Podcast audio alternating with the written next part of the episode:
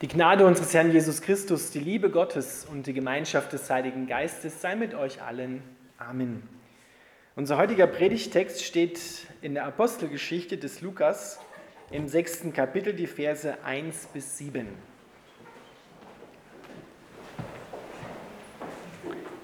Doch als die Zahl der Gläubigen immer größer wurde, kam es auch zu Auseinandersetzungen. Diejenigen aus den griechischsprachigen Gebieten beschwerten sich bei den Hebräern, weil sie glaubten, dass ihre Witwen bei der täglichen Versorgung benachteiligt würden. Deshalb beriefen sie die Zwölf eine Versammlung aller Gläubigen ein.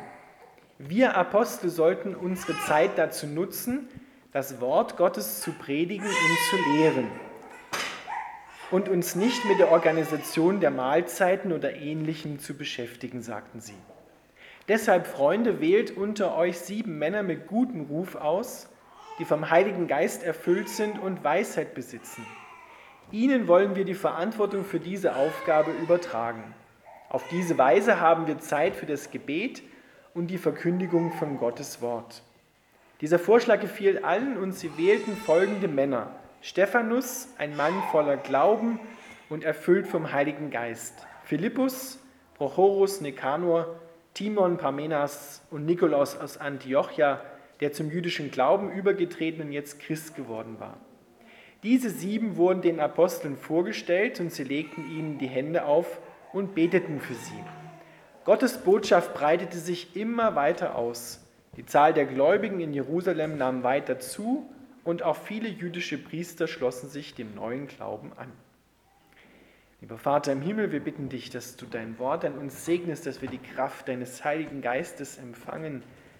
Wir danken dir dafür. Amen.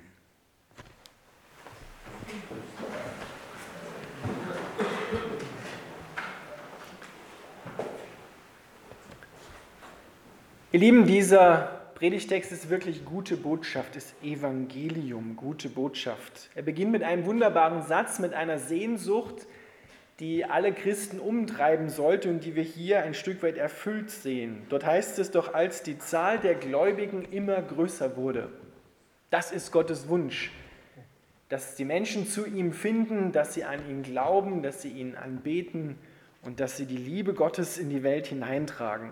Und die erste Gemeinde in Jerusalem, die durfte das erfahren. Die Zahl der Gläubigen wuchs immer mehr. Aber nicht nur das, sondern mit der Zahl der Menschen, die anwuchs, die an Gott glaubten, kam es dann auch zu alltäglichen Problemen, die wir ja alle auch kennen. Und da gab es ein Problem, die von den griechischsprachigen Juden, die haben erlebt, dass ihre Witwen, und das war wirklich ein ernstzunehmendes Problem, dass die bei der täglichen Ausspeisung benachteiligt worden sind. Und so gehen sie sich jetzt zurecht bei den Leitern der Gemeinde beschweren und sagen, das kann nicht angehen, dass unsere Witwen gegenüber den hebräisch sprechenden Juden, die angestammt im Land waren, bevorzugt oder benachteiligt werden. Im Alten Testament sagt Gott, ich bin ein Gott der Weisen und der Witwen. Denn damals gab es keine Sozialversicherung, wie wir das heute kennen, sondern wer dort Witwe geworden ist, war ziemlich weit unten und ziemlich mittellos. Und die waren echt angewiesen auf die Fürsorge und Barmherzigkeit von anderen Menschen. Und Gott sagt, achtet mir besonders auf solche Menschen, die eure Hilfe notwendig haben. Und wenn ihr ganz am Anfang den Wochenspruch bewusst gehört habt, dann ist das nicht nur ein Vergehen an Menschen, was hier passiert, sondern Christus bezieht es auf sich und sagt, die Witwen stehen für mich, ich stehe für sie. Wenn ihr an ihnen etwas nicht tut und unterlasst, dann unterlasst ihr mir gegenüber etwas. Ja, dass wir dürfen daraus lernen, dass wir in unseren Mitmenschen, vor allem in den Brüdern und Schwestern im Glauben, Gott sehen. Wir handeln also immer an Gott, nicht nur an Menschen, sondern an Gott und tragen dafür Verantwortung. Also ein ernstzunehmendes Problem. Und die Apostel, die Leiter der Gemeinde befassen sich damit und sagen, okay, wir haben von Gott den Auftrag bekommen, dass wir das Wort Gottes verkündigen und dass wir ins Gebet gehen. Denn das, ihr Lieben, war nämlich genau der Grund, warum die Zahl der Gläubigen anwuchs. Das wird uns ein Vers vor unserem Predigtext erwähnt. Und sie fuhren fort täglich im Tempel und in den Häusern die Botschaft zu verkündigen, dass Jesus der Christus sei. Der Sohn Gottes, der Erlöser, der auf die Erde gekommen ist und Mensch geworden ist, der am Kreuz gestorben ist für deine und meinen unsere Schuld. Und dann heißt es ein Vers weiter, und die Zahl der Gläubigen wuchs und wurden, die Gemeinde wurde immer größer. Das ist der Grund, die Wortverkündigung und das Gebet. Aber es sollen auch Dienste der Barmherzigkeit natürlich nicht vernachlässigt werden. Die sind genauso wichtig. Und deshalb sagen aber die Apostel, wir können uns nicht darum kümmern, aber wir delegieren diese Verantwortung an welche, die Gott beauftragt hat, die dafür eine Gabe bekommen haben, sondert sieben Männer dafür aus, dass sie sich um die Ausspeisung der griechischsprachigen Witwen kümmern. Und dann werden Kriterien dafür genannt, was diese Männer mitbringen müssen. Dort heißt es, sie müssen einen guten Ruf haben. Das heißt, wenn man auf ihr Leben draufschaut, dann soll man einen guten ethischen Wandel sehen, dann soll man sehen, dass sie in Verbindung stehen, dass sie die Menschen um sich herum lieben, dass sie Gerechtigkeit üben, dass sie erfüllt sind, das zweite Kriterium, mit dem Heiligen Geist. Sie müssen selber Christ geworden sein und sie brauchen die Gabe der Weisheit. Weil hier geht es ja konkret um Finanzen, die verteilt werden müssen, mit denen man gut haushalten muss. Und dazu braucht es Weisheit. Und Gott hat das geschaffen. Gott hat jedem Menschen Gaben, Fähigkeiten, Talente gegeben, die er zum Wohl der Gemeinde, in die er gestellt ist, einsetzen soll. Martin Luther hat das erkannt und hat gesagt, wir brauchen das Priestertum aller Gläubigen. Jeder von den Gemeindegliedern ist im Leib Christi, der die Gemeinde ist, begabt, befähigt und hat Talente bekommen, Fähigkeiten bekommen, von Gott geschenkt. Und die soll er zum Wohl der Gemeinde, zum Lob Gottes auch einsetzen. Und Luther hat gesagt, hat diesen Umstand erkannt und hat gesehen, in seiner Kirche, der damaligen katholischen Kirche, hat er gesagt, das ist nicht der Fall. Dort gibt es nur ein paar wenige, die natürlich auch alles an sich gezogen haben. Aber hier geht es darum, dass der ganze Leib Christi zusammenwirken soll. Und wir sehen, dass heute neu dieses Problem dass viele in den Gemeinden in der heutigen Zeit nicht wissen, was ihre Fähigkeiten sind, was ihre Gaben sind, die sie von Gott bekommen haben und schon gar nicht wissen, wo sie sie einsetzen können. Dass es nur ein paar wenige gibt, die sich einbringen. Doch alle gehören im Leib Christi, die Gemeinde, zusammen.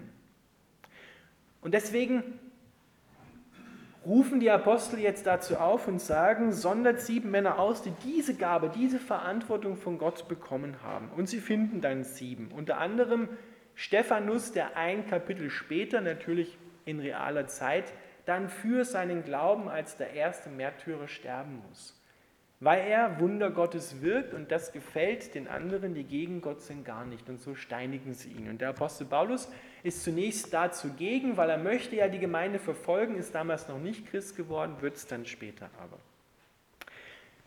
Die Apostel sagen, für uns ist wichtig das Gebet und die Verkündigung des Wortes und eure Aufgabe, Fähigkeit, Talente dafür von Gott bekommen, ist es, die diakonischen Aufgaben, wie wir dann das auch später lesen, zu übernehmen und die Menschen, den Menschen dort zu dienen. Und dann nehmen sie sie, berufen sie und legen ihnen die Hände auf. So hat man das schon im Alten Testament gemacht. Da wurden die Menschen gesegnet, das heißt mit Kraft erfüllt, damit sie diesen Dienst versehen können.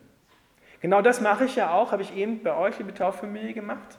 Aber auch am Ende des Gottesdienstes, wenn ich die Hände hebe, ich ergebe mich nicht, sondern äh, ich segne euch. Und da ich nicht jedem Einzelnen die Hände auflegen kann, das geht nicht technisch, ist das die erhobene Segensgeste. Etwas, was wir von Gott empfangen und weiterreichen. Segen will Gott, dass er immer durch Menschen zu Menschen kommt. Aber wenn ich nicht weiß, noch nicht verstanden habe, noch nicht empfangen habe, dass ich selber ein Segnender sein kann, gesegnet bin, uns andere segnen kann, dann bleibe ich da auf halber Strecke ein Stückchen stehen. Und das ist das, was uns die Bibel, speziell dieser Text auch deutlich macht. Du bist ein Gesegneter. Und du hast Gaben und Fähigkeiten von Gott empfangen, die du einsetzen darfst und auch einsetzen sollst, um andere Menschen zu segnen. Und das, was du tun kannst, kannst auch nur du tun. Das kann niemand anders für dich übernehmen. Selbst wenn der andere glaubt, ich mache das besser als der andere, wenn Gott dich berufen hat an diese Stelle, dann bist du dort berufen, dann bist du derjenige, der das machen soll. Und so sind auch diese sieben berufen gewesen, den Dienst an den Witwen bei der Ausspeisung vorzunehmen und auch die Apostel fürs Gebet und für die Wortverkündigung. So hat Gott das aufgeteilt und so kommt es auch zu keiner Überforderung für die Menschen. Da braucht keiner denken, boah, ich muss das jetzt alles handeln, irgendwie in der Hand halten, so, weil die anderen machen das nicht und hm, so, können, so hat Gott das verteilt. Und das müssen wir und dürfen wir neu entdecken, dass wir berufen sind zu ganz speziellen Aufgaben und dafür auch Fähigkeiten und Gaben von Gott bekommen haben. Und wir sind Gott dafür gegenüber verantwortlich. Ganz am Anfang der Bibel sagt Gott zu Adam und Eva, schaut, ich habe euch die Welt gegeben, die Erde, bebaut sie, bewahrt sie und herrscht über sie. Im guten Sinne bitte herrschen, nicht unterdrücken, sondern so, dass Leben sich entwickeln kann. Der Teufel hat dann Adam und Eva diesen Auftrag entrissen, hat die Herrschaft an sich gerissen, aber durch Jesus Christus haben wir sie wieder neu bekommen. Deswegen ist es unsere Verantwortung in dieser Welt, dass wir den Plan Gottes mit ihm zusammen wohlgemerkt umsetzen. Und, wenn Menschen sich beklagen und sagen, ja Gott, schau doch mal an, das ganze Leid in der Welt, kannst du da nicht endlich mal eingreifen und was machen? Dann will Gott in erster Linie zunächst einmal sagen, habe ich euch nicht Verantwortung gegeben für diese Welt, dass ihr sie bebaut und bewahrt? Wessen Verantwortung ist es eigentlich, in dieser Welt für Liebe zu sorgen? Es ist in erster Linie eure Verantwortung, aber ich lasse euch damit natürlich nicht allein. Ich bin alle Zeit, wie wir es vorhin gehört haben, bei euch. Ich fülle euch mit der Liebe, die ihr weitergeben sollt, aber es ist eure Verantwortung. Die könnt ihr nicht, die können wir nicht Gott in die Schuhe schieben und sagen, Gott, du bist schuld, wir sind nur die Opfer. Sondern wir sind Verantwortungsträger, um es noch bewusster zu sagen, Gestalter unserer Umwelt.